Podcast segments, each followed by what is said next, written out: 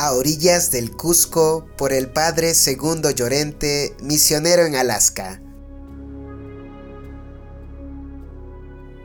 Un blanco de Nueva Escocia.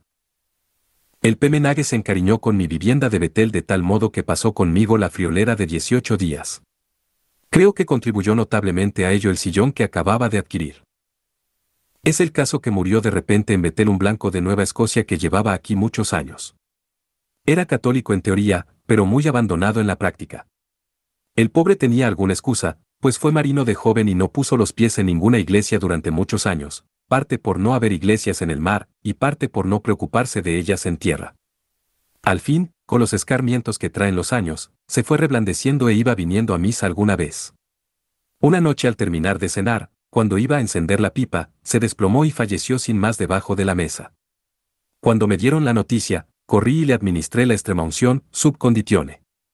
Acudió al entierro la población adulta de Betel, y aproveché la ocasión para echar un sermoncito y meter la daga hasta la empuñadura, en medio del silencio más grave que he visto entre esta gente, pues la muerte es siempre cosa muy seria. Pues bien, este señor murió soltero y sin testamento y se vendieron sus bienes en pública subasta. Fuimos todos a su casa poco después del entierro para presenciar la escritura oficial de sus posesiones y comprar lo que se pudiera. Debajo de la cama tenía once pares de zapatos y una tabla de logaritmos. La emprendimos con los zapatos, y yo tuve la buena suerte de comprar dos pares buenos y baratos. Los logaritmos nadie los quiso. Como hacía mucho frío aquel día, fueron condenados por unanimidad a la estufa que nos calentaba.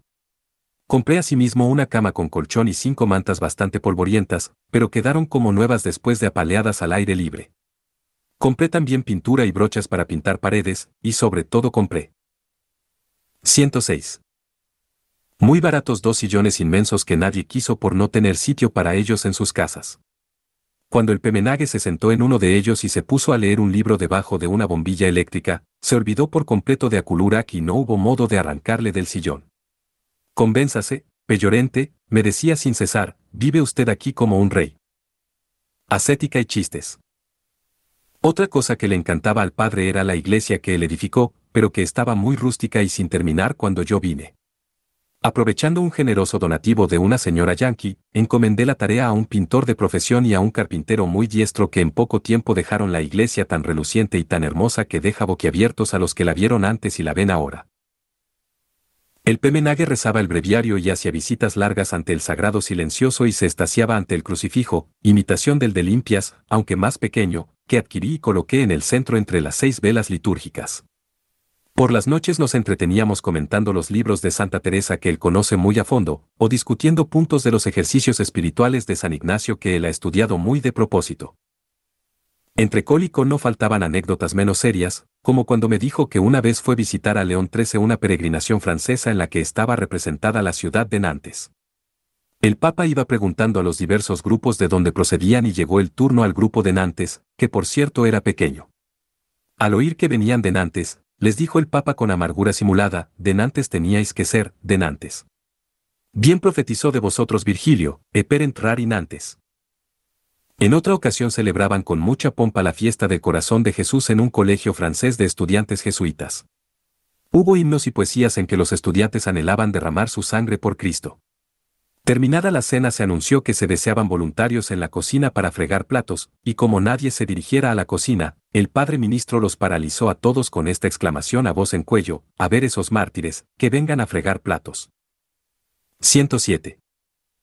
Cuando un día el cielo apareció sereno y vino el piloto a decir al padre que ya era hora de volver a Akulurak, nos despedimos con un abrazo ignaciano y me invitó a visitarle y a visitar a tantos conocidos como dejé por allá. El padre Griff, virtuoso del acordeón. El mismo aeroplano que llevó al Pemenague me trajo al Pegriff que volvía de Akulurak, camino de Holy Cross. Este padre tiene el honor de ser considerado el mejor músico de todos los jesuitas yanquis. Le viene de raza. Su familia se gana la vida en orquestas y bandas de música. Cuando estuvo de capellán en el Pacífico durante la guerra con el Japón, le mandaban frecuentemente a los hospitales a entretener con música a los enfermos. Los soldados de un batallón le compraron el mejor acordeón en el mercado, un acordeón que es a la vez órgano y costó nada menos que 650 dólares. El padre lo lleva siempre consigo por dos razones, para tocarlo, y para que nadie lo toque en su ausencia. Es un instrumento pesadísimo que cuelga del cuello y hay que desayunar fuerte para soportarlo. El Pegriff se transfigura tocándolo y tiene sin aliento a los que le escuchan. Le llevé a visitar varias casas de amigos para darles un concierto, y todos lamentaron que se tuviera que ir tan pronto. En los dos meses que estuvo en Aculurac sustituyendo al Pemenague, hizo algunos viajes en trineo, y me dejó estupefacto al decirme que viajaba con ocho pares de calcetines, cuatro de algodón y cuatro de lana, dos pares de pantalones, tres camisas de lana, y todo así. Cuando se despidió de mí, me quedé sin melodías que hubieran arrancado a Fray Luis de León una oda mejor que la que dedicó a Salinas. 108. 15. Un mal aterrizaje en Ayak. Mi primer reloj de pulsera.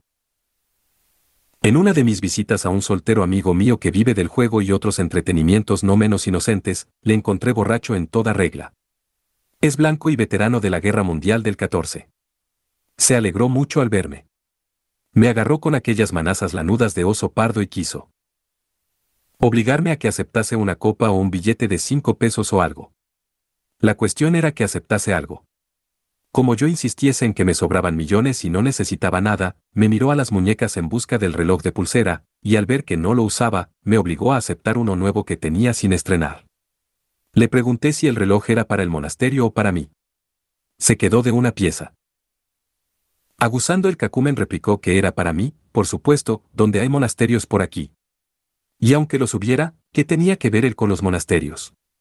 Acepté el reloj provisionalmente hasta enterarme de si era para el monasterio o para mi uso personal, pues reloj de pulsera, aun con permiso, me parece un derroche de lujo y mundanidad.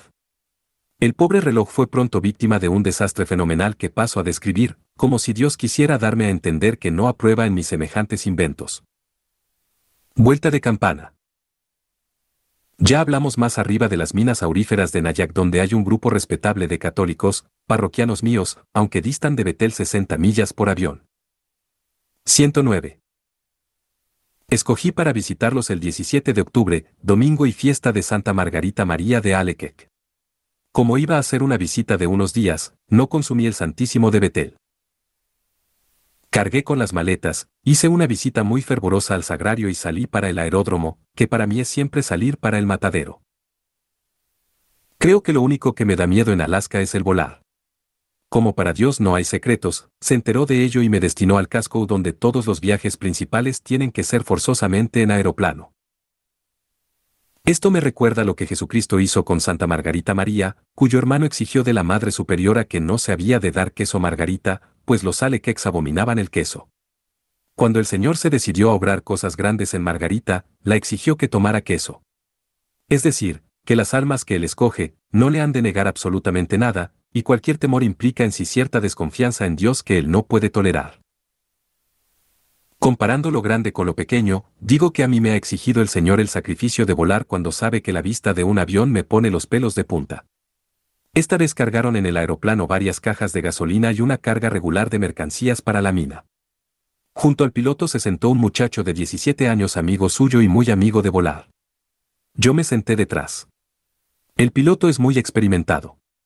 Baste decir que pasó los años de la guerra bombardeando a los japoneses en la famosa carretera de Birmania, en Singapur y sus cercanías, y voló muchas veces entre los picos formidables del Himalaya, despegamos sin novedad y nos remontamos por las nubes como la cosa más natural del mundo. Yo me puse en oración, y tanto me consoló el Señor en ella que me extrañó ver cómo habíamos llegado a la mina. Aquella mañana en misa había predicado sobre los misterios dolorosos, estábamos en el mes del Rosario, y recuerdo que al hablar de la coronación. De espinas me vinieron inesperadamente unos escalofríos que yo no pude explicar. Ahora estábamos circunvolucionando sobre el aeródromo. El aparato fue bajando según las reglas universales de aviación, y al tocar el suelo lo hizo con una violencia inusitada que me hizo agarrarme a lo primero que pillé a mano. Botó hacia adelante unos 12 metros y, al tocar el suelo por segunda vez, hocicó, dio una vuelta de campana y quedó tendido de espaldas en un golpazo macabro seguido de ruidos de cajas y objetos que se estrellaron. 110. Atropelladamente contra la parte delantera. Siguieron unos segundos de un silencio total. Si no hubiéramos estado atados a los asientos, no hubiera quedado en nosotros un hueso sano. Hay que hacer notar que al invertirse la posición del aeroplano, el pasajero queda cabeza abajo y pierde toda noción de lugar. El primer pensamiento que me vino fue este, el motor se prenderá fuego y arderemos todos fulminantemente. El hecho de que pude pensar con lucidez me dijo que por lo menos no estaba herido de cuidado. No sentí dolor alguno. Saliendo de entre las ruinas. Quedé aprisionado entre las mercancías y la pared del aparato, y a fuerza de forcejeos titánicos que no sé cómo no me produjeron una hernia o me dañaron el tejido muscular, logré abrirme calle hasta la portezuela que abrí mecánicamente, y dando un salto sobre el ala tendida en el suelo, me vi sano y salvo en la nieve fresca con un gracias a Dios. Que no entibió cuando noté con pasmo que iba dejando un reguero de sangre y que mis vestidos parecían la túnica de José que entregaron a Jacob. Sus hijos vengativos y sin entrañas. Hasta me pareció poético el contraste de la sangre tan roja en una nieve tan inmaculadamente blanca. Los otros dos estaban inmóviles. En ráfagas sucesivas de pensamientos que se sucedían por fracciones de segundo, noté que la hélice estaba retorcida como cuerno de carnero viejo, por los engranajes del motor goteaba gasolina que no formaba aún vapores, pero que los iría a formar enseguida y tendríamos una explosión de llamas que ennegrecerían las nubes, mis compañeros, muertos sin duda, debían ser extraídos al punto para que recibieran honrosa sepultura en el cementerio familiar de Betel.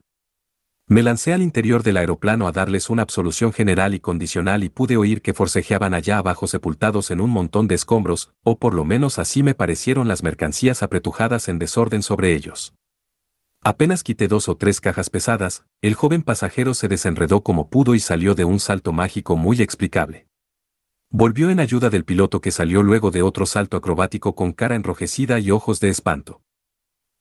111. Nos quedamos mirando los tres a una distancia respetable del aparato y descubrimos que el único herido era yo, ellos solo tenían algunos renegridos y magullamientos muy leves. Yo tenía una herida en la cabeza, y era tanta la sangre que me salía, que se alarmaron razonablemente, pero ¿qué íbamos a hacer? Me senté silencioso mientras ellos descargaban la mercancía cuando salían con cajones al hombro, se les metían los pies por los forros de las alas que quedaron hechas jirones. Lo inexplicable. No hubo modo de explicar por qué el motor no se prendió fuego. Tampoco se pudo explicar por qué no se dio la vuelta al primer encontronazo con el suelo cuando con la violencia nos hubiéramos hecho añicos, sino en el segundo cuando la velocidad inicial había perdido ya mucho momento y resultó menos fatal. Tampoco se pudo explicar la coincidencia de que las mercancías cayesen sobre nosotros sin aplastarnos instantáneamente. Y mucho menos se pudo explicar a qué se debió el accidente. A mí me alcanzó una caja de gasolina que me dio de esquina en la cabeza y cortó la piel hasta el hueso. Se me ocurrió mirar al reloj y ver a qué hora había ocurrido aquello, pero mi reloj, el reloj de pulsera que me regaló el borracho, estaba parado, víctima también del accidente, y marcaba 19 minutos para las 5. Envuelto en sangre. En esto llegó el auto de la mina con varios mineros que se alborotaron mucho al verme y me llevaron a toda velocidad al dispensario que tienen allí para casos de urgencia. La enfermera, una señora católica muy afable, perdió la serenidad al verme hecho un ex homo, y desde entonces no vi en mi alrededor más que consternación y pánico, por mucho que me esforzaba yo en sosegarlos diciendo que era más el ruido que las nueces y que me encontraba totalmente normal. Me sentaron junto a un grifo delante de un espejo grande y entonces pude ver que realmente aquello era para poner miedo. El abrigo de pieles, la 112. Camisa, los pantalones, todo era sangre. La oreja y mejilla izquierda eran un cuajarón horripilante. De la cabeza no hablemos. Al cabo de lavados y vendajes, quedé bastante presentable, pero la enfermera se negó rotundamente a pasar adelante en la curación, diciendo que era demasiado para ella por carecer de rayos X y por temor a complicaciones, etc. Es muy afecta a los misioneros y creo que esto influyó en ella. Mientras más pronto me viera el médico de Betel, mejor. Al fin y al cabo los sacerdotes no se hacen como los juguetes. Otra vez volando. En resolución, se decidió en juicio sumarísimo que me volaran inmediatamente a Betel donde tenemos hospital y médico. Un minero aficionado a la aviación tenía allí mismo un aeroplano diminuto en el que me podían llevar sin novedad. Entretanto iba anocheciendo. Creo no exagerar si afirmo que jamás en la vida he sentido tanta paz y gozo interno como en aquellas horas que siguieron al accidente. Con el susto y excitación nerviosa todo adquirió muy pronto caracteres de tragedia catastrófica, aunque en realidad y mirado en frío, no pasó de un susto y de un aeroplano menos. Por primera vez en la vida me pareció que Dios me pedía algo que valía la pena, y corrí a dárselo con las manos extendidas como rogándole que lo tomase todo. Por primera vez en la vida me pareció que juntaba mi sangre a la sangre redentora de Cristo para ayudarle a completar la redención y salvación del mundo, pues como había celebrado misa aquel día y había consumido el cáliz, me pareció que aquella sangre era tanto de Cristo como mía. Me inundaban oleadas de gozo interior al ver y palpar que Dios se Acordaba de mí y me trataba como trató a su hijo, aunque el parecido era de proporciones infinitamente menores, y entonces tuve atisbos de que el martirio puede ser una explosión de gozo y es y debe ser un privilegio inmerecido que nunca podremos agradecer bastante.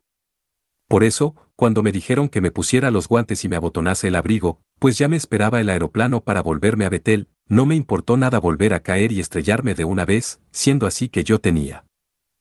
113. Tanto miedo a volar, y ahora los hechos demostraban que mis temores tenían su fundamento. ¿Perdidos en el aire? El mismo piloto del accidente se ofreció a volarme, y nos metimos en aquella sombra de avión, un verdadero cajón con alas donde apenas cabíamos aunque el piloto iba entre mis piernas. Ya era de noche, pero había algo de luna, y sobre todo esperábamos guiarnos por el faro gigante de Betel que ilumina las rutas aéreas por las noches y días de niebla. Despegamos sin novedad y nos vimos pronto en las nubes iluminadas por una luna lánguida. Por más que mirábamos en dirección de Betel, no descubríamos el faro. El motor seguía zumbando. Pasó un rato muy largo sin que notásemos rastros de faro. Al cabo de otro rato muy largo, sin ver faros, nos convencimos de que allí ocurría algo muy serio. ¿Estábamos perdidos? Íbamos hacia el mar o hacia los montes. Allá abajo todo se volvía manchones oscuros de arbustos y cizagueos irritantes de ríos pequeños que entraban y salían del caudaloso casco. Como la cantidad de gasolina era muy limitada, llegué a prever la posibilidad de tener que aterrizar a bulto en la selva enlodada. Menuda noche que nos esperaba, aun dado el caso que el aterrizaje fuera feliz. Después de ofrecer muchas veces mi vida a Dios por la salvación del mundo, pensé que el Santísimo Sacramento de mi iglesia de Betel pudiera servir muy bien de imán que atrajese derechamente el aeroplano al aeródromo que hay junto al hospital. Con qué fervor se lo pedí al Señor. Leemos en las vidas de algunos santos que tenían a su disposición los tesoros del corazón Jesús y alcanzaban cuanto pedían, por no poder negarles nada a Jesucristo. ¿Quién fuera de estos santos, y cuánto bien hacen al mundo los tales? Yo interpuse las oraciones de las almas buenas que rezan por Alaska y las misiones en general, tal vez alguna o algunas de esas almas pertenecen al grupo de santos arriba mencionados. Mientras divagaba yo sobre esto, se vuelve el piloto y me dice. Hurra, amigos, estamos sobre Betel. 114. ¿Qué le había ocurrido al faro? Había sufrido no sé qué desperfectos y lo estaban arreglando los mecánicos del Servicio Civil de Aeronáutica. Hicimos varias circunvoluciones sobre el aeródromo y aterrizamos sin novedad a la luz pobre de una luna enfermiza que, al fin y al cabo, nos dio la vida. El instinto animal de conservación gritó dentro de mí, ya no vuelvo a volar, pero lo acallé al punto, pues sería una barbaridad rechazar el cáliz que tan amorosamente nos regala Dios. Entramos en el hospital y el médico, después de examinarme, dijo que aquello no era nada. Una cortadita de tres pulgadas que se había detenido al llegar al hueso. Afeitó el área correspondiente, congeló la piel rasgada, pidió una aguja, dio tres puntaditas majísimas y dijo que eso era todo. Dijo que las heridas en la cabeza asustan mucho por la gran cantidad de sangre que ocasionan, pero no son nada en realidad. Se lava la herida, se cose, se pone un emplasto encima y a dormir cebando las obras. A todo esto yo no había cenado. Como tampoco había comido, tenía un hambre más que regular. Coincidió que en la casa misma del médico habían tenido una gran cena aquella noche tres familias amigas. La esposa del médico me llevó a cenar las obras. Vaya sobras. Habían sobrado zancajos de pollo sin tocar, guisantes, patatas con grasa, ensalada, un buen trozo de mazapán y hasta helados. Todo lo despaché reposadamente mientras les contaba a los presentes las anécdotas más salientes del suceso. Con aquel cabezón vendado semejaba un herido de guerra que venía de bombardear trincheras. En mi viaje de vuelta temía un aterrizaje en la selva nocturna, y Dios me estaba preparando este banquete tan suculento y patriarcal, para que luego nos atrevamos a medir a Dios por el rasero miserable de nuestra pequeñez ramplona. Quedé aquella noche en el hospital a descansar del susto más que del dolor. A la mañana siguiente, en uno de tantos movimientos como hace uno despierto, noté que me dolía en diferentes sitios, principalmente en las piernas. En estas hallé varios renegridos que chillaban al tocarlos, y allá junto a un pie descubrí con pasmo que me había despellejado y no lo había sentido. 115. Este fenómeno de no haber sentido nada me recordó al dentista mexicano que prometía sacarla sin dolor. Tenía en el asiento un mecanismo que, al pisar en un pedal, daba un pellizco retorcido al incauto paciente. Cuando la muela estaba a punto de salir, pisaba el pedal. El paciente saltaba de la silla sin acabar de localizar el dolor que le corría por todo el cuerpo, y en la confusión consiguiente se olvidaba momentáneamente de la muela, que de eso se trataba. Como no podía menos de suceder, vino un indio quejándose de una muela en la mandíbula inferior. Al salir la muela y llevarse el pellizco consabido, exclamó estupefacto, ¿quién iba a pensar que llegaran las raíces tan abajo? Mi cuadragésimo segundo cumpleaños, 18 de noviembre de 1948. Un mes y un día después del accidente llegó mi cumpleaños. Ya no soy aquel joven de 29 años que entró un día en Alaska boquiabierto. En el rodar implacable de la vida me veo ahora con 42 años a cuestas. Cuando amaneció y me vi tan viejo, pensé que ya era hora de que me entrara el juicio, pero luego lo pensé mejor y decidí no darle entrada jamás. Allá el juicio para el que lo quiera. Yo seguiré tan boquiabierto como cuando entré en Alaska, y procuraré anotar en mi cartera todo lo que se me ponga a tiro, sean procesiones, entierros, conversiones, golpazos en la cabeza o pellizcos mexicanos. Pero volvamos a mi cumpleaños. Ese día fue día de correo. Pregunté al cartero si había algo. Por toda respuesta me entregó tres cajas respetables que acababan de llegar, enviadas desde California por la monja franciscana Sor María Juana Migre que tiene a su cuidado la puerta de un hospital de su orden en San Francisco, y tiene también la loable costumbre de dar sablazos a los que entran y salen para beneficio de mi despensa. Una caja venía llena de pastas finas. Otra de chocolate. La tercera era de nueces tan apretadas que no hacían ruido. Y me llegaron el día de mi cumpleaños después de atravesar golfos, montañas y llanuras encharcadas, para que conste una vez más que el que dé a Dios uno, recibirá de él un millón a vuelta de correo. Yo no había dicho a nadie que aquel día era ML cumpleaños, para no meter a nadie en apuros. Cené en una fonda para celebrar el acontecimiento sin tener que fregar platos. Al volver a casa guiado, por la linterna, encontré a la puerta un bulto. 116 que resultó ser un mazapán enorme con un baño de diversos colores que me encandilaron los ojos. Una mestiza católica, madre de seis hijos, se había enterado sabe Dios cómo y me lo había confeccionado para darme una sorpresa. Que Dios nuestro Señor se lo pague haciéndola entrar conmigo a partes iguales en el botín de almas que se salven por mi medio. Amén. 117. 16. Diciembre en Kalskak. Mi casita de 300 dólares. Al entrar en diciembre tuve que volver a la tarea ingrata de preparar las maletas, pues había prometido a los cristianos de Kalska que pasaría con ellos las navidades y nunca creyeron que les hablaba en serio. Ningún padre las había pasado allí. Para que se convencieran de una vez de que yo cumplía lo prometido, me presenté en Karlskrona el día 4, día frigidísimo, aunque en el aeroplano la temperatura no era mala.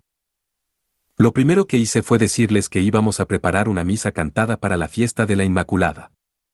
Se alegraron sobremanera. Cargamos con las maletas y nos dirigimos en procesión a mi casita que humeaba como las demás y nos invitaba a refugiarnos y defendernos contra el frío que nos traspasaba los huesos. Entramos y nos apelotonamos alrededor de la estufa recién encendida.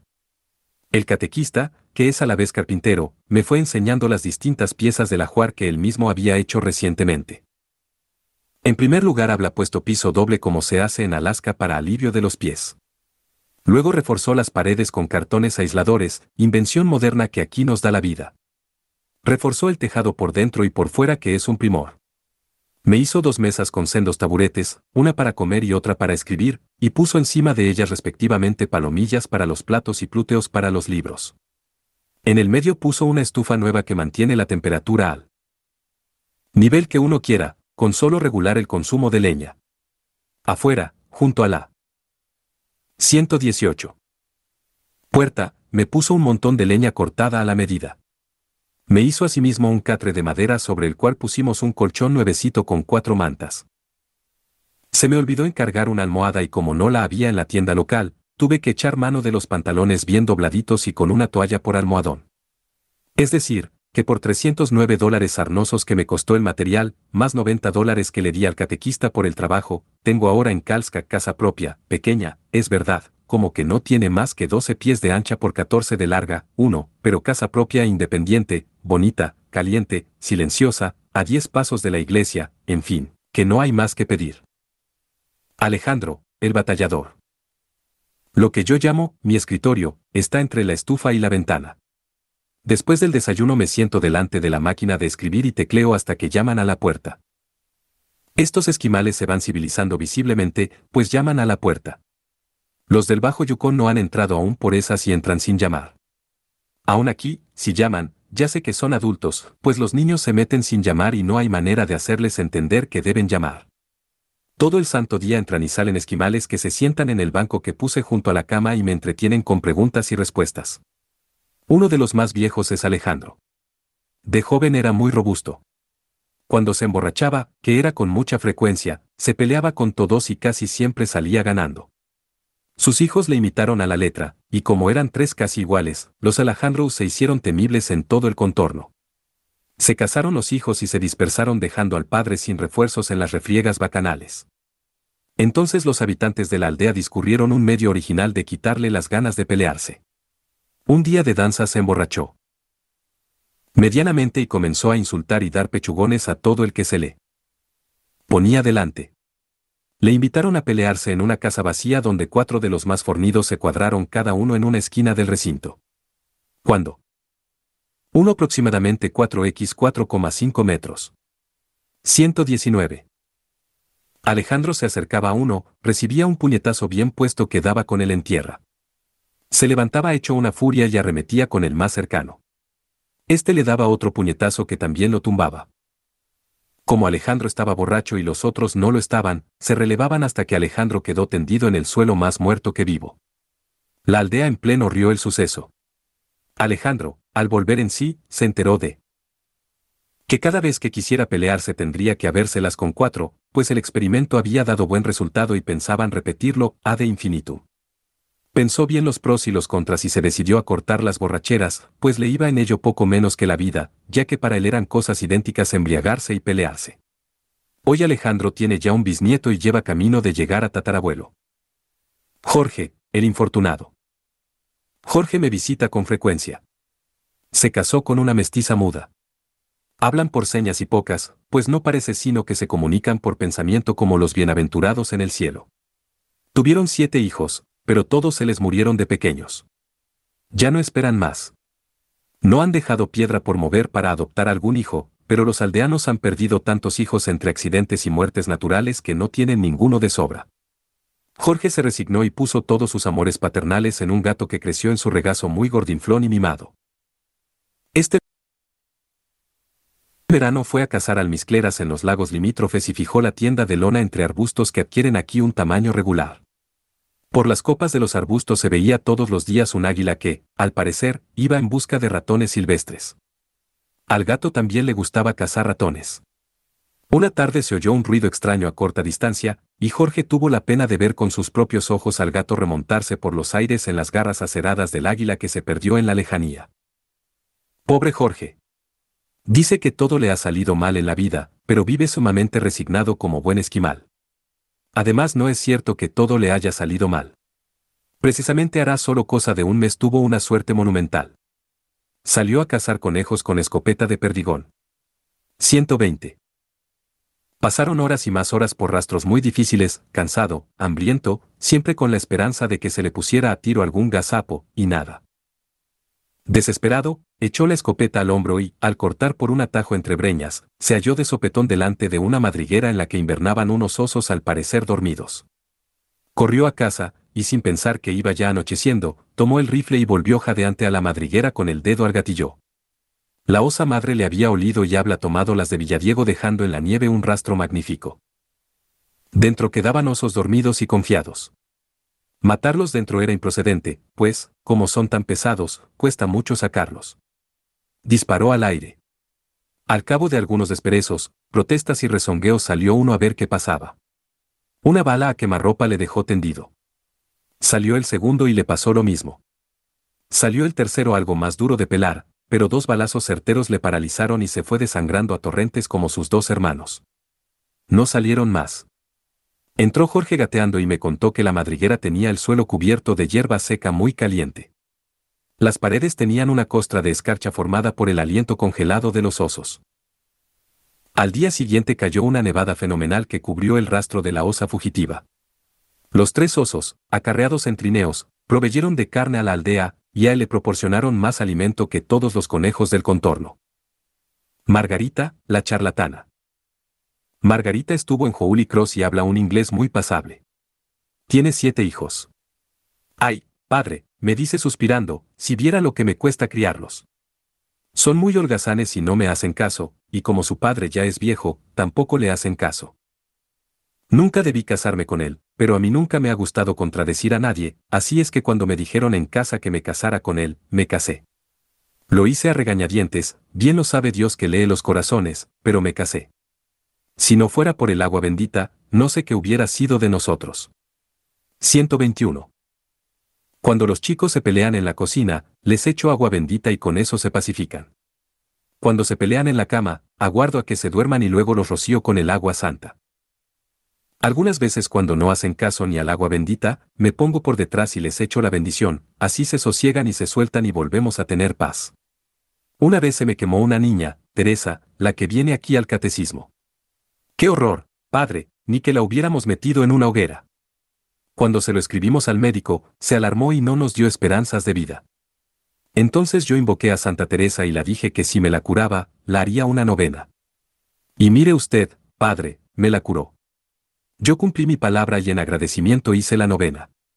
Da gusto tener santos en el cielo que nos ayuden. Y cuando voy a comulgar siempre le digo a Jesús, Jesús mío, que mis hijos mueran antes de que te ofendan, como nos dijeron que dijo una madre muy santa de un pueblo muy lejos de aquí. Por eso cuando se nos murió un niño de dos años y no podíamos menos de llorar, yo le decía a mi marido, a lo mejor es que iba a ser malo. Y Dios se lo llevó ahora que es un ángel, y mi marido me dijo que tenía razón, y con eso nos conformamos. Mi marido es muy bueno, siempre me deja hacer lo que yo quiero, pero el pobre ya es viejo. Cuando nos casamos, el pobre no sabía nada de Dios, pero ahora ya reza y comulga, y cuando le digo, vamos a rezar, es el primero que se arrodilla. Algunas veces le dan un trago y vuelve algo incoherente, pero se le pasa enseguida. Al principio se empeñaba en fermentar en la cocina bebidas fuertes, pero yo me cuadré y le dije que si las fermentaba, me marchaba a casa de mis padres y no volvía, y como él me quería tanto, se acobardaba y no lo hacía. Luego para que no cayera en la tentación, le echaba agua bendita mientras dormía, y con eso hemos vivido siempre en paz, loado sea Dios. Margarita, cuando toma la palabra, que es casi, siempre, no la suelta hasta que tomo el breviario y me santiguo. Esa es la señal de partida. 122. Celedonia, mi vecina. Mucho menos habladora que Margarita es Celedonia, mi vecina. Estuvo también en Holy Cross. Se casó con un viudo criado en la religión rusa ortodoxa, pero ella le convirtió, y tan a pechos tomó la conversión que ahora es puritánico y mira con ceño los entretenimientos más inocentes. Tuvieron una hija que se les murió a los 18 años, María Rosa. Fue un ángel toda la vida. A los 10 años la quisieron casar, pero se opuso y no hubo modo de hacerla dar el brazo a torcer. Un día que su padre le preguntó formalmente por qué no se quería casar, María Rosa respondió con gran aplomo, porque presiento que me voy a morir pronto y quiero ir al cielo como una virgen. El padre cayó y ya no se volvió a hablar de casorios. Efectivamente cayó pronto enferma del pecho y se vio forzada a guardar cama. A medida que se iba acabando, crecía en ella la fe en las cosas celestiales y la alegría de morirse. Fue visitada varias veces por San José. Supo que era este santo, porque era lo mismo que la estatua de San José de la iglesia. Asimismo se la veía estaciada en la cama, cuando se la preguntaba por qué estaba tan inmóvil, respondía que estaba escuchando melodías del cielo que la arrobaban. El día antes de morir se preguntó a su madre si no veía a nadie allí junto a la cama. A la respuesta negativa replicó María Rosa que allí mismo junto a ella estaba un ángel hermosísimo que la miraba muy complacido. Su madre la rogó que delinease con el dedo el espacio ocupado por el ángel. Entonces María Rosa, ayudada por su madre, se incorporó y delineó con el dedo todos los contornos con alas y todo. Lo digo tal y como me lo dijo Celedonia, que se horrorizaría de saber que los filósofos discuten si los ángeles ocupan o no lugar, y cuántos podría Dios poner en la punta de una aguja. 123. 17. Las fiestas de Navidad. El cielo anticipado. Todos los días de la semana tenemos en Calzag un promedio de 25 comuniones. Les domingos llegan a 60. El día de la Inmaculada tuvimos 64. Días antes de la fiesta ensayamos en mi casa la misa de ángeles con armonio y todo. Era la primera vez que se iba a cantarle misa en el río Cuscoquín que nace en el corazón de Alaska y desemboca en el mar de Bering. Hubo que salvar dos pasos difíciles en el Gloria. Convinimos en que al llegar a ellos, afinasen y me siguiesen a mí que los ayudaría desde la silla donde me sentaría mientras se cantaba el Gloria. En efecto, cuando llegamos a los pasos temidos, saqué toda la voz que tenía adentro hasta que cogieron el hilo y siguieron muy ufanos y confiados. Por vía de motete cantaron un himno que me gusta sobremanera. También lo ejecutaron que me emocioné y tuve que agarrarme al altar para mantenerme en pie. Esa juventud inquieta que anda por el mundo buscando alegría sin encontrarla nunca, que venga a misiones. De mí puedo afirmar que el gozo interno es a veces tan grande que temo me pague Dios en esta vida lo que yo creí ser patrimonio de la otra. En el altar de calza con la sagrada hostia en las manos y oyéndolos. Himnos de los esquimales no me cambio yo por nadie. Es sencillamente un cielo anticipado. 124. Una reunión familiar. En esto se nos estaban echando encima las vacaciones de Navidad. El señor maestro trata entre manos una reunión familiar de toda la aldea en la escuela con alguna comedia o cosa por el estilo, coincidió que su esposa cayó enferma y él no veía la manera de llevar a cabo lo empezado. Me ofrecía dar feliz remate a la aventura. Todas las tardes reunía a chicos y chicas y ensayamos una mezcolanza de entretenimientos la mar de originales. En un escote general reunimos 20 dólares que gastamos en dulces, pasas y maíz tostado, lo suficiente para que a todos nos tocase un buen cucurucho. Llegado el día, nos juntamos en la escuela con gran alboroto y gran expectación. Al entrar cada uno recibía su paquetito. Por fin se sentaron todos en un gran semicírculo charlando, riendo y comiendo. Se abrió una puerta lateral y entraron los actores muy serios como si fueran seres extraños venidos de otro mundo. Desde entonces ya no hubo más que algazara y río revuelto yendo de novedad en novedad y siempre en espera de algo nuevo que los cogía de sorpresa, el maestro encantado, los actores muy en su papel y yo sudando la gota negra, pues es de saber que con la aglomeración de gente y la estufa y mi ropa de lana allí no había más remedio que sudar aunque afuera se apelotonaba la nieve hasta las ventanas. Salieron todos encantados y con muchas ganas de que se repitiera. Turrón de Gijona. Entre tanto se iba decorando la iglesia para la misa del gallo que iba a ser cantada. Después de comer ensayábamos la misa gregoriana hasta que quedamos satisfechos del buen resultado. Además tuve que buscar un rato aparte para preparar cinco niños que iban a hacer la primera comunión. Mi casita parecía un enjambre. Para colmo de bendiciones llegó el aeroplano correo y me trajo dos kilos de turrón de Gijona que me enviaba la señora Berta Telles de México. Este año lo envió con tiempo.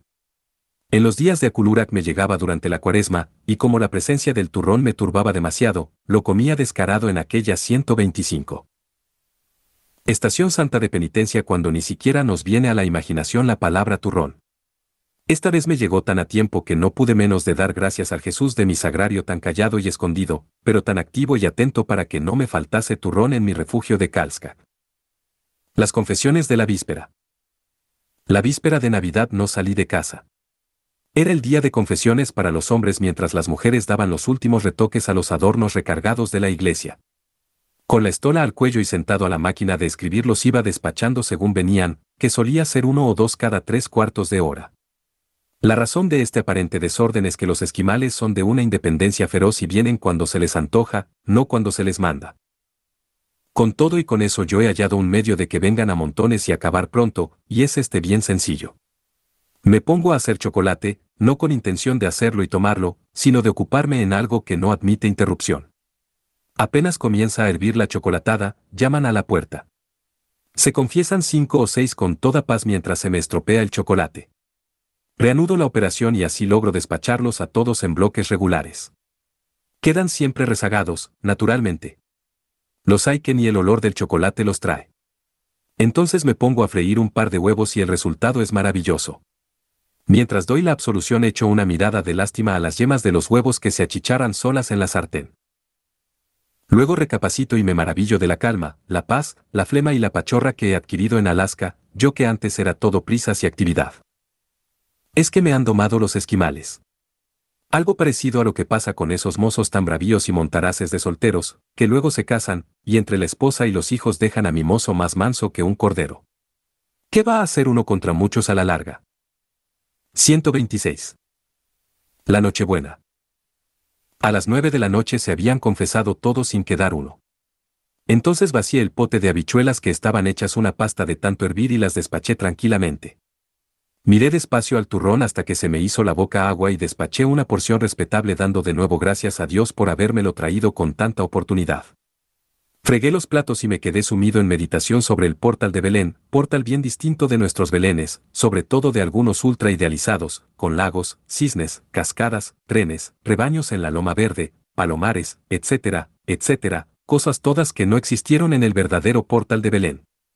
La que llamamos portal de Belén fue una cueva. En Alaska estamos. Familiarizados con cuevas de osos y lobos y zorros. Así fue la de Belén, solo que más grande. Yo me meto en espíritu en esa cueva y pido a la Santísima Virgen que me explique todo lo que en ella veo. Tantas explicaciones me da nuestra Santísima Madre que me hago cruces cuando da el reloj las once y media y viene a despertarme la ronda que va de ventana en ventana cantando un villancico apropiado. El ambiente no puede ser más católico. A las doce menos cuarto la iglesia está abarrotada. El altar está hecho un ascua de tantas luces. Además de los dos monaguillos ordinarios hay otros dos con el incensario y la naveta respectivamente, tiesos como pinos, y dispuestos a probar que no han de cometer ni un solo error, gracias a los ensayos de los días precedentes. Misa con incienso era cosa nunca vista por acá. Cinco minutos antes de las dos entona el coro el pasaje del martirologio narrando el hecho del nacimiento del Mesías. Al terminarlo, se descorre la cortina que ocultaba el nacimiento, y todo el pueblo clava los ojos en aquel portento de novedad churrigueresca. Las tres misas de Navidad. Entonces hacemos una venia y nos dirigimos al altar con gran mesura y seriedad según el orden prefijado. Se canta la misa, de ángeles, sin tropiezo serio mientras el altar es una nube de incienso. 127. Hecho un sermoncito sencillo y al grano, que me sale de lo íntimo del alma, tan de lo íntimo, que si no los convierte a ellos, me convierte a mí. Lo termino sudando por la sencilla razón de que yo sudo por nada. Llegamos a la comunión y tuve el gozo de repartir 76 formas consagradas, loado sea Dios, que hoy como ayer se complace en conversar y convivir con los humildes y sencillos de corazón. Los esquimales de Calzag no podemos ser más sencillos y competimos en pobreza con los pastores bíblicos de Belén. No hay entre nosotros sabios. Tan ignorantes somos que ni siquiera sabemos ser incrédulos ni mordaces ni sarcásticos. Somos tan pobres, que si nos registrasen, no hallarían entre todos nosotros arriba de 100 pesos. Pero en cambio no hay quien nos gane a reírnos ni a cantar villancicos ni a pasarnos las horas muertas en la iglesia adorando a nuestro Dios escondido en el sagrario. Al terminar la primera misa, comienzo la segunda. Durante toda ella se suceden cánticos de Navidad que entonan todos a voz en cuello mientras yo me remonto en espíritu a los cielos que esta noche destilan miel y nos están rociando con lluvia divina. Como San Pedro en el Tabor, quisiera que esta segunda misa no se acabara nunca, porque da gusto estar en compañía de Jesús, el único que llena el vacío infinito de nuestro corazón. Al terminar la segunda misa salimos todos a la calle que tiene medio metro de nieve apisonada y dura como cemento, y mientras nos damos la mano y nos felicitamos las Pascuas con gran efusión y familiaridad, los mozos nos recrean con salvas de rifle cuyos ecos cruzan el río y, cuando los creemos perdidos, vuelven a resonar repetidos por el monte cubierto de pinos que se eleva detrás de la aldea. Durante diez minutos todo es fogonazos como si estuviéramos repitiendo una invasión armada del enemigo. El cielo está cuajado de estrellas fulgurantes con claros grandes acá y allá que tal vez son ráfagas de la aurora boreal que no aparece esta noche en forma discernible. El termómetro marca 39 grados bajo cero. Las chimeneas vomitan bocanadas de humo negro que se queda sobre los tejados formando nubes aisladas cada vez más negras. Yo me meto en la cama donde muy pronto pierdo de vista el mundo de 128. Los vivos. A las diez y media tenemos la tercera misa con un lleno absoluto, porque como no tenemos nada que hacer, y como no hay entretenimientos que nos distraigan, la iglesia es hoy el centro de todas nuestras actividades, y entre el portal de Belén y el sagrario se lo llevan todo. La tentación de la soledad. A las cuatro de la tarde volvemos a la iglesia a rezar el rosario y tener bendición con el Santísimo.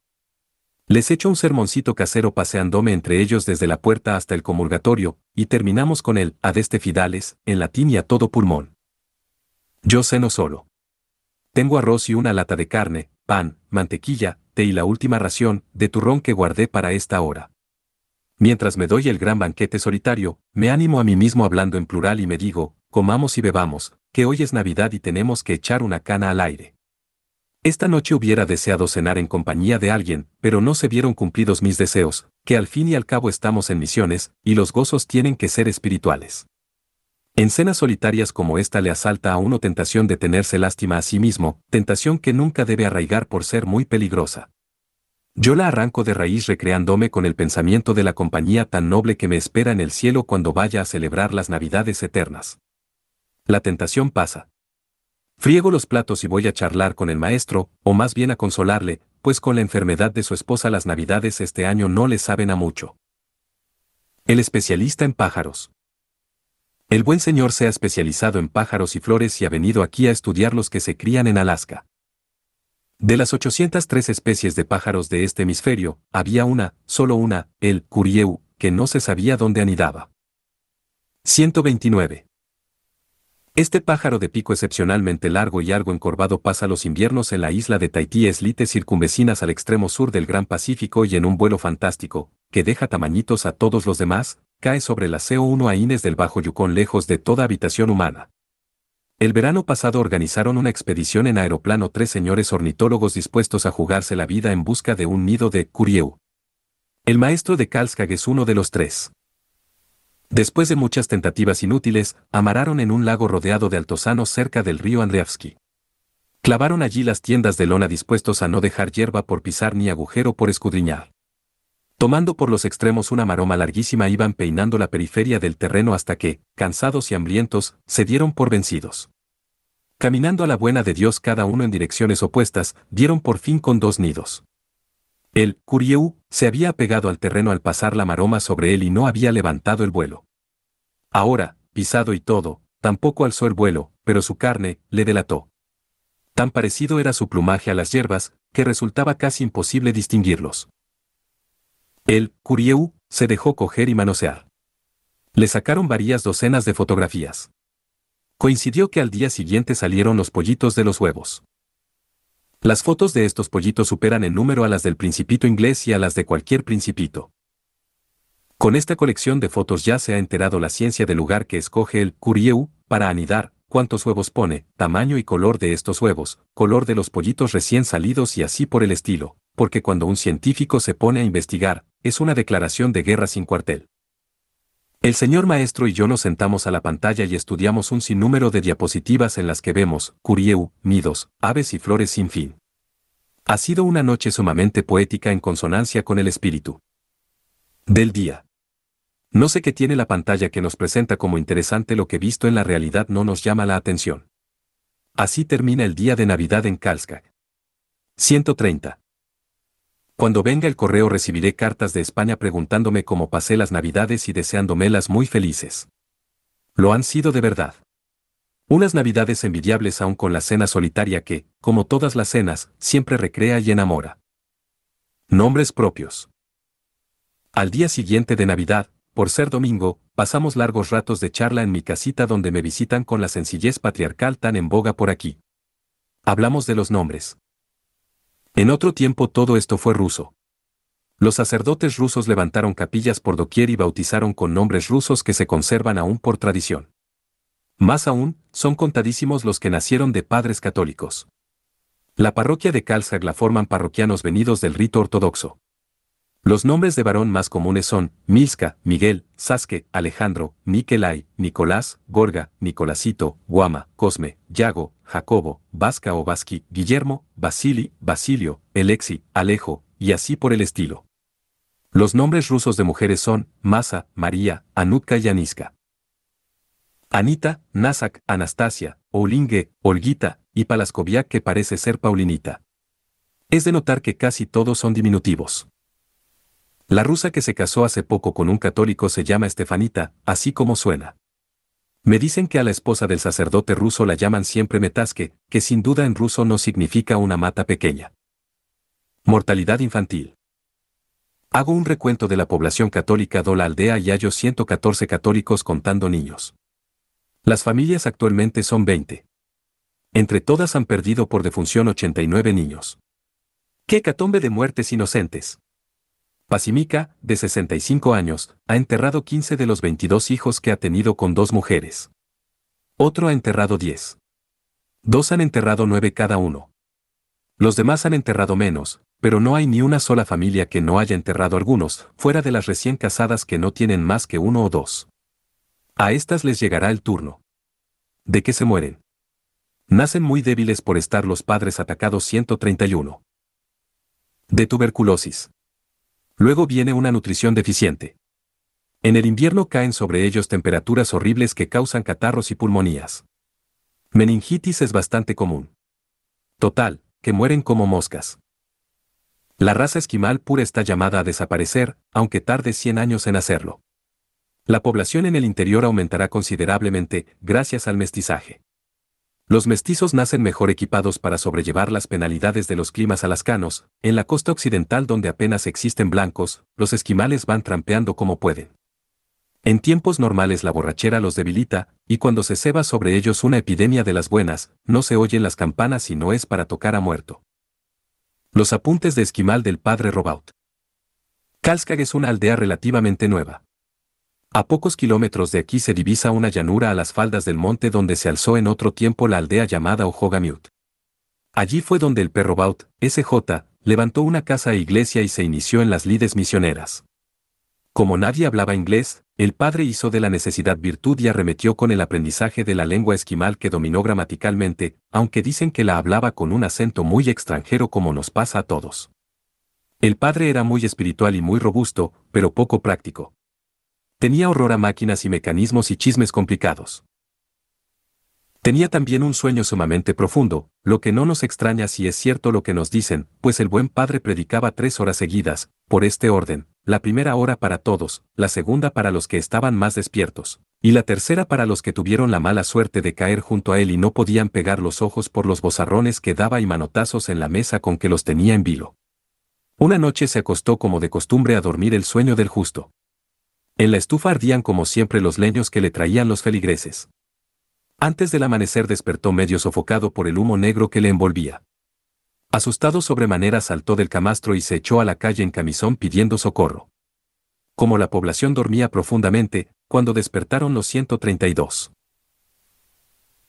Primeros hombres el edificio del padre era pasto de las llamas y no se pudo salvar absolutamente nada. Al padre le vistieron como pudieron.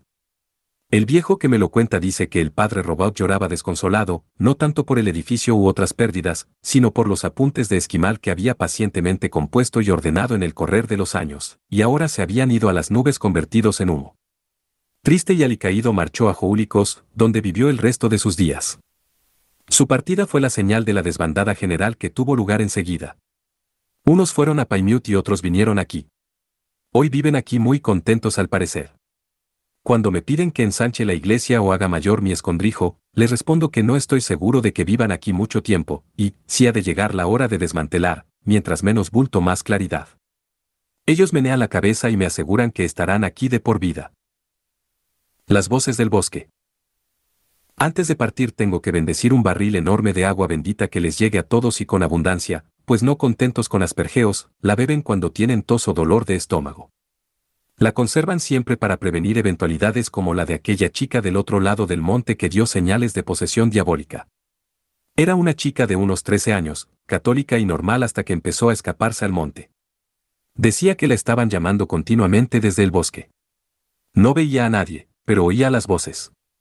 Un día, al oírlas, se escapó y se perdió de vista, pero volvió ella sola diciendo que había visto dos personas, y que una la llamaba hacia sí, pero la otra se acercó a ella y la mandó no hacer caso y volverse a casa.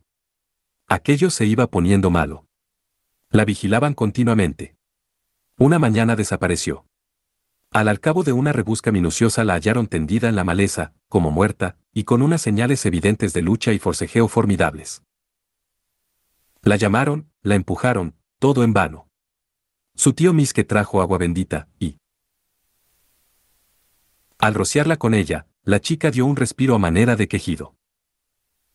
Mientras más agua bendita le echaban, con más rapidez volvía en sí, hasta que abrió los ojos despavoridos y comenzó a gritar que llevasen de allí. 133. Aquel hombre negro. Miske respondió que no tuviese miedo, que al negro lo acababan de matar a palos. Con esta respuesta ingeniosa la chica se sosegó y se levantó extrañadísima de no ver al negro por ninguna parte. Desde entonces no volvió a oír voces desde bosque ni fue molestada por ningún personaje blanco ni negro. Los esquimales que presenciaron el hecho y que lo oyeron, están prevenidos con la botella de agua bendita que yo tengo que llenar hasta el cuello cada vez que baja a menos de la mitad. 134. 18. Año Nuevo en Aniak. La muerte de Sofía. Había prometido a los de Aniak pasar con ellos el año nuevo, y así lo hice. Mi llegada no pudo ser más oportuna. Aquella Sofía que había mejorado tanto después de haber estado a las puertas de la muerte, recayó y estaba ahora de nuevo a punto de expirar. Me costó trabajo conocerla. Allí no había más que huesos. Se confesó y recibió el viático. Al día siguiente volvió a comulgar. Cuando volví el tercer día con la comunión, tuve que volver a la iglesia con la sagrada forma. Sofía estaba delirando. A eso de las 10 de la mañana comenzó la agonía. A las 12, el estertor estaba en su apogeo. A las 4, lo mismo. A las 5 llevaba camino de nunca acabar. A las 6 el estertor no había variado. Sin pretenderlo, no podía echar de mí el recuerdo de José Afkan, el de Akulurak, que estuvo agonizando 14 horas seguidas y que, si no hubiese muerto cuando lo hizo, me hubiera matado a mí, que llevaba dos días junto a la cabecera, a punto de desplomarme de fatiga. Sofía tampoco acababa de acabarse. A las siete y media de la noche toqué la campana y tuvimos rosario y bendición. Al terminarla me vinieron a decir que Sofía había fallecido. Mis sueños de convertirla en catequista y organista se desvanecieron. Dios lo quiso así, bendito sea.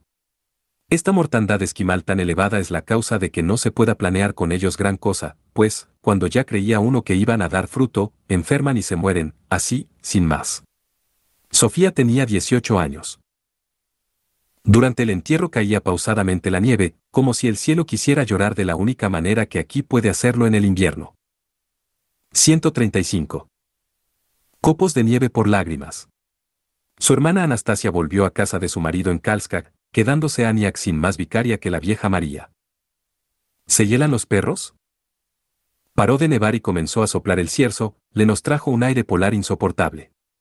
Vino enseguida una calma que aquí es muy conocida con una neblina flotante indicadora de un bajón gordo de temperatura. El termómetro se estacionó en los 52 bajo cero y sálvese el que pueda. Me informaron que había un niño sin bautizar como a unos 3 kilómetros de mi casa. Aguardé unos días a que mejorase el tiempo, pero como nunca mejoraba y yo tenía que irme a otra aldea, un domingo por la tarde decidí arremeter con la aventura del bautismo. En Trineo, ni pensarlo, por dos razones, se helarían los perros y me helaría yo. ¿Nunca he dicho que se hielan aquí los perros? En temperaturas tan bajas se les hiela a los perros la ingles y caminan en el arnés. Si están sueltos, se echan y la calientan instintivamente con el hocico y así resisten cualquier temperatura. No hay inviernos en que no haya que matar perros que se inutilizaron por forzarlos a caminar en temperaturas de 50 bajo cero. Y en cuanto a lo de helarme yo en trineo, basta indicar que los perros van al trote y me sería imposible respirar con viento alrededor de la cara, o peor aún, moverme yo deprisa y forcejear agarrado al trineo. Esto hay que experimentarlo para entenderlo. 136. El récord del frío. Lo que hice fue abrigarme todo lo más que pude, no dejando al descubierto más que los ojos. Caminé hasta el almacén, donde entré a respirar y calentarme. De allí fui a la última casa de la aldea, donde entré para lo mismo. Atravesé despacio el aeródromo y me metí en casa de un empleado a tomar un respiro. Me eché luego por la senda, entre maleza, caminando despacio y respirando siempre por las narices. El pañolón que llevaba en la cara tenía una costra de escarcha que nos es muy familiar. Lo importante es no sudar, pero con abrigos de pieles tan fuertes y caminando, es muy fácil sudar. Por fin llegué a la vivienda anhelada, que no era otra cosa que una tienda de lona con más agujeros que una criba, como si hubiera servido de blanco a todo un batallón de infantería. Me quedé asustado, pero no por mucho tiempo. Mientras arda el leño en la estufa, las tiendas son de lo más caliente que hay. Como vivían en pleno bosque, abundaba la leña y en la tienda se estaba bien. Al volver a casa hice las mismas paradas que a la ida, y con eso cumplí mi cometido, sin tener que lamentar efecto alguno del frío. La experiencia enseña a uno a ser prudente en semejantes casos. En la iglesia era poco menos que imposible arrodillarse, pues el aire caliente sube hacia el techo y deja el piso como si fuera hielo. Y así día tras día. En las noticias que radian todas las noches pudimos enterarnos que Aniak tenía el honor de ser entonces el punto más frío de Alaska. Ese honor le duró tres días, hasta que el valle de Tanana se impuso y nos arrebató la gloria. Tanana tiene el promedio más frío de Alaska. Más, mucho más que Point Barrow, que, por estar en la costa, nunca llega a las temperaturas atroces de los valles del interior.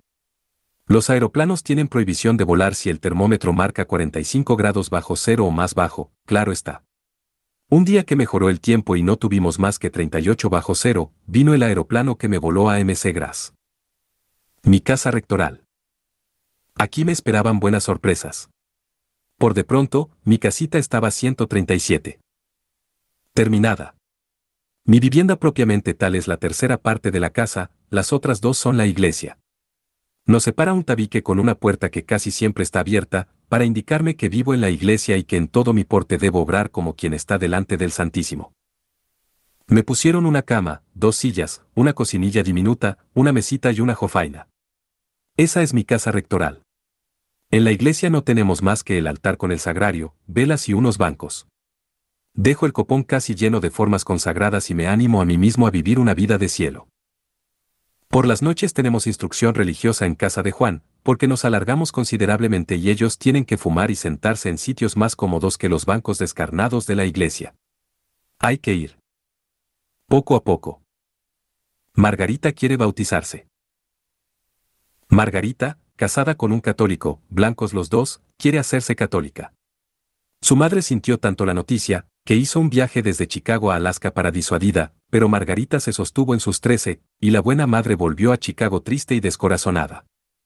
Cuando Margarita iba a la iglesia presbiteriana de pequeña, si volvía la cabeza o reía o no se estaba quieta, su madre luego la castigaba a pasar una hora en silencio sentada delante de una pared.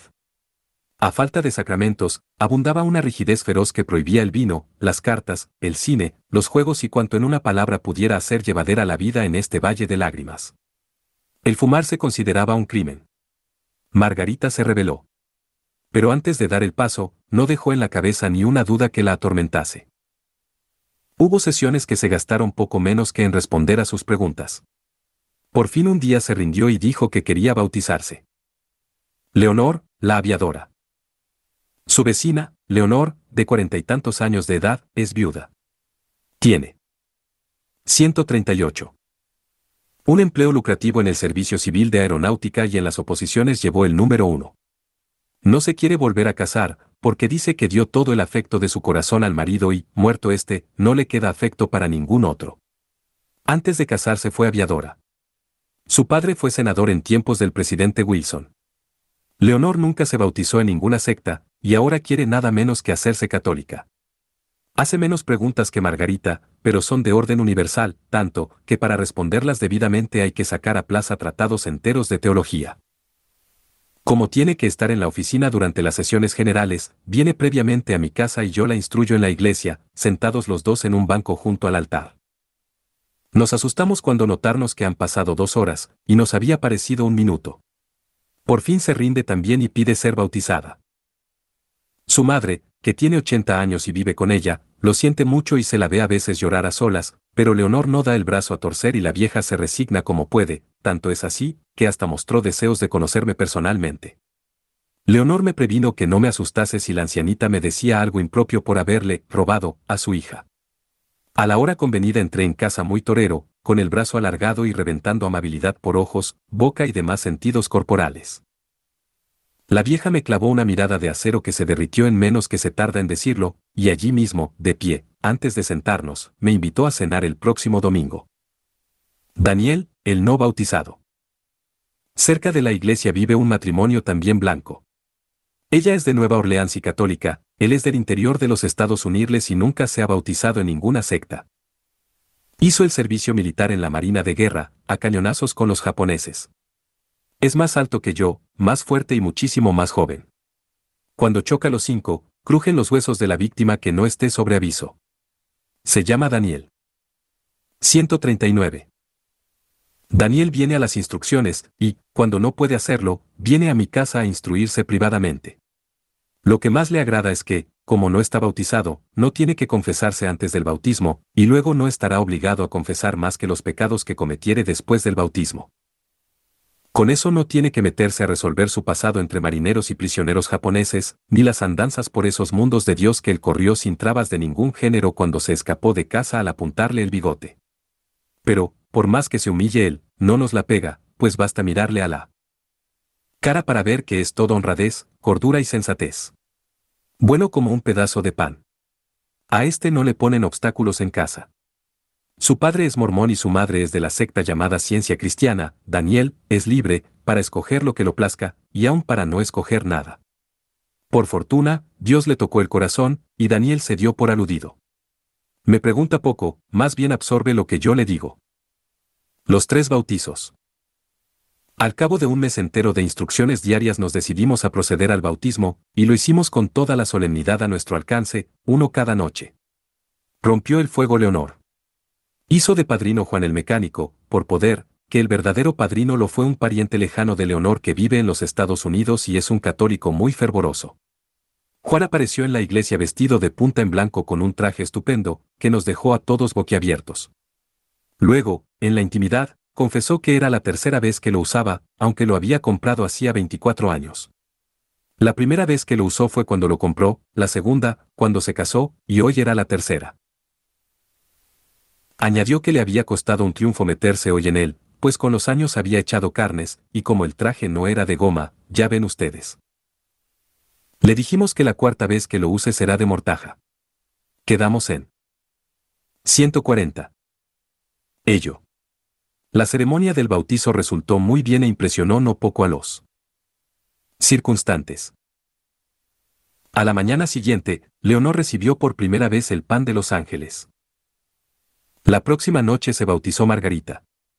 Como había sido bautizada en el protestantismo, el bautizo fue condicional, y condicional fue también la absolución, después de una confesión general. Leonor fue la madrina, encantada de poder, actuar ya como católica en el sentido pleno de la palabra. En la misa del día siguiente, Margarita comulgó por primera vez, y, por cierto, al lado de su marido, para que los ángeles tuvieran algo bueno de que hablar en el cielo. El último fue Daniel. Su padrino fue un señor que se convirtió del protestantismo hace varios años. Así, poco a poco, se va engrosando el rebaño de Pedro, hasta que llegue el día venturoso en que no haya más que un rebaño bajo el callado de un solo pastor.